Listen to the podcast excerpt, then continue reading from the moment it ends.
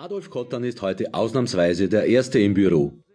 An seinem Normschreibtisch widmet er sich der dritten Zigarette und der offiziellen Kriminalstatistik des letzten Jahres. Die Statistik wird vom Polizeipräsidium wie immer als Triumph ausgelegt. Vor allem Präsident Pilch wird sich bei jeder passenden und unpassenden Gelegenheit mit der erstaunlichen Senkung der Verbrechensquote um fast drei Prozent brüsten. In Wirklichkeit liegt der angebliche Erfolg nur daran, dass sich die Polizei um sogenannte Bagatellen infolge Personalmangels gar nicht mehr kümmern konnte. In die Statistik wurden aber die Bagatellfälle erst gar nicht aufgenommen.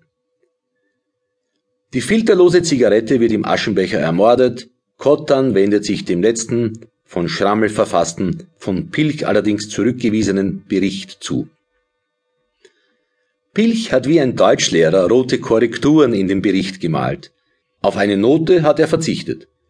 Kurz vor neun taucht Schrammel, der ewige Assistent, mit einem Becher Automatenkaffee und einem Telegramm auf. Das Telegramm ist an Kottan persönlich adressiert. Kannst es aufmachen und vorlesen, sagt Kottan und nimmt Schrammel den lauwarmen Kaffee ab.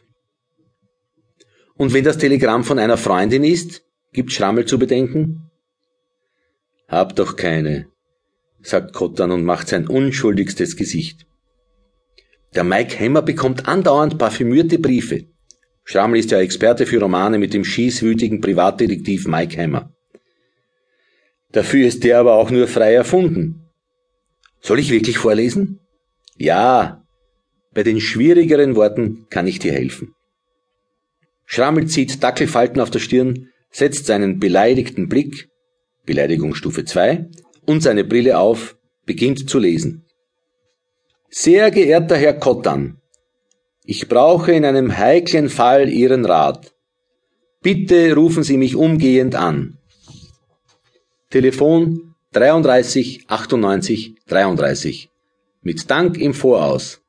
Hubert Scheugel. Schrammel legt das Telegramm auf die grüne Schreibtischunterlage und lässt den Umschlag in den Papierkorb segeln. Kennen Sie den Herrn? Nein, gibt Kottan zu. Ich werde ihn kennenlernen. Du vergisst schnellstens das Telegramm. Warum? Warum nicht? Du vergisst sonst auch alles. Kottan trifft den Absender des Telegramms in einem italienischen Lokal. An den Wänden hängen verstaubte Fischernetze, Chianti-Flaschen und Steckmuscheln. Hubert Scheugel ist etwa 50, korpulent schwitzt, versucht trotzdem für Kottan den Gelassenen zu spielen.